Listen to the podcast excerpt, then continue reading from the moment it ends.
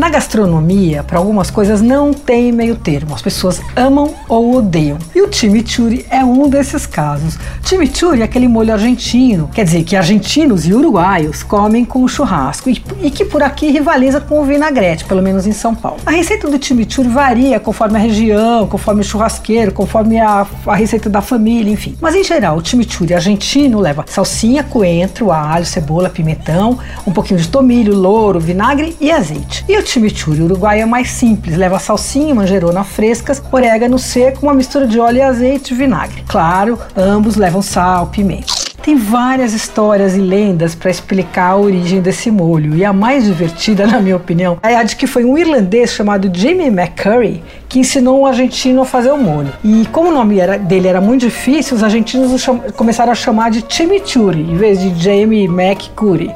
Mas enfim. Tem uma outra que eu acho mais plausível, que é a origem básica da receita, porque chimichurri com T e X quer dizer mistura em basco. Acho que deve ser mais por aí, né? Bom, mas estou falando tudo isso porque um amigo me mandou um chimichurri delicioso feito por um amigo dele, que é um uruguaio chamado Javier Moreno. O Javier é engenheiro, vive no Brasil faz 20 anos, trabalha numa empresa de engenharia e tal. Só que faz uns 4, 5 anos ele começou a fazer o molho para levar nos churrascos dos amigos ou quando ele fazia churrasco no clube e tal. E aí ele fazia o molho inspirado na receita do pai dele, que é um molho muito fresco, assim, muito simples. Leva salsinha, orégano, manjerona, pimenta calabresa, alho, vinagre e aí uma mistura de azeite e óleo que ele diz que fica mais gostoso do que fazer só com azeite, porque o azeite fica muito é, marcante na receita. Bom, todo mundo queria e ele começou a vender o tal do chimichurri. Aí ele também fez uma salsa crioula soja, parecida com chimichurri, mas que leva tomate, pimentão, entre outros ingredientes. Fez um chimichurri mais apimentado e fez também um salsa, uma salsa de menta para comer com cordeiro. Sucesso total, ele acabou criando uma marca artesanal.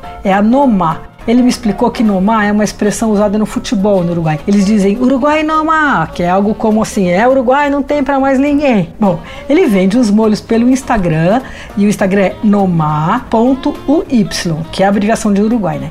E pelo WhatsApp também, 965976139. Você não vai lembrar o Instagram, então depois você olha lá no site da Eldorado, que vai ter direitinho. O pote de chimichurri de 450 gramas custa 25 e o de salsa de hortelã 20.